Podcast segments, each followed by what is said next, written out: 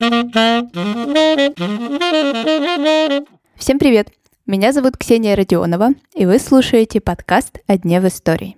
На календаре 29 марта. И в этот день, в 1848 году, люди, проживающие вокруг Ниагарского водопада, проснулись от подозрительной тишины. Зима была настолько холодная, что водопад в этот день замерз полностью на 30 часов. Сегодня поговорим об одном из самых известных водопадов в мире –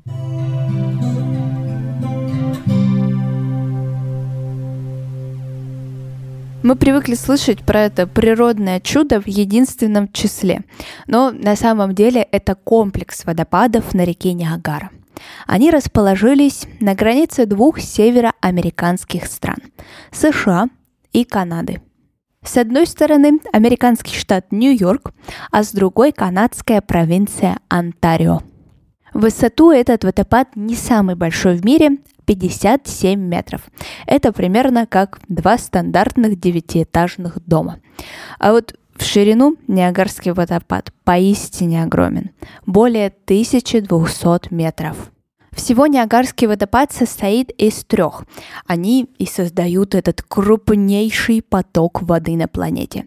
Более 3100 тонн в секунду. Представляете вообще эти масштабы? Я, если честно, не очень. Чтобы такая мощь впустую не пропадала, на берегах водопадов установлены гидроэлектростанции, и они позволяют обеспечивать энергией много жителей близлежащих районов США и Канады. Но вернемся к трем водопадам. Первый из них – Подкова, или же канадский водопад, и именно через него проходит граница двух государств. Второй – американский, по названию понятно, на чьей стороне водопад находится. И третий имеет красивое и необычное название Фата Невесты. Около него можно найти необычный частный музей. Я увидела в интернете, что перевести его можно как «Музей сорви головы» или «Музей отчаянного человека». Наверное, вы догадались, что там находится различные экспонаты, принадлежащие людям, которые решили поиграть с судьбой, спрыгнуть с водопада или просто постоять на краю обрыва. Среди этих людей не было желающих специально окончить свою жизнь на Ниагарском водопаде. Но, конечно же, к сожалению, такие были. Изначально цель одна – пощекотать нервы. Но выбраться обратно, конечно, удается не всем. И всех выживших сразу же штрафуют на несколько тысяч долларов, потому что любые прыжки с водопада строго-настрого запрещены. Полюбоваться красотой водопада можно с более безопасных позиций. Например, на вертолете, на катерах и на воздушном шаре.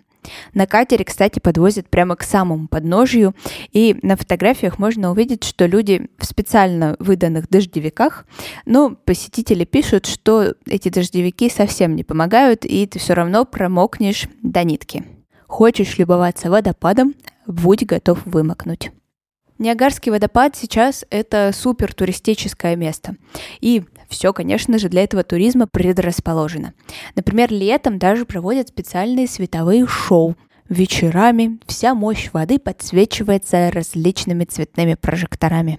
Когда я готовилась к этому выпуску, я увидела, что даже есть онлайн-камера, которая из любой точки мира покажет, как себя чувствует Ниагарский водопад в данный момент. Ссылку я, конечно, оставлю в своем Телеграме и ВКонтакте. А подписаться на них вы, конечно, как всегда можете в описании к этому эпизоду.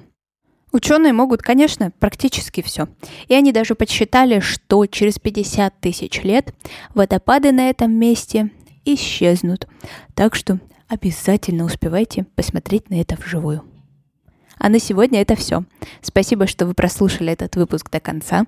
Обязательно оцените подкаст на календаре – так вы точно не потеряете новые эпизоды. А мы услышимся совсем скоро. Хорошего дня!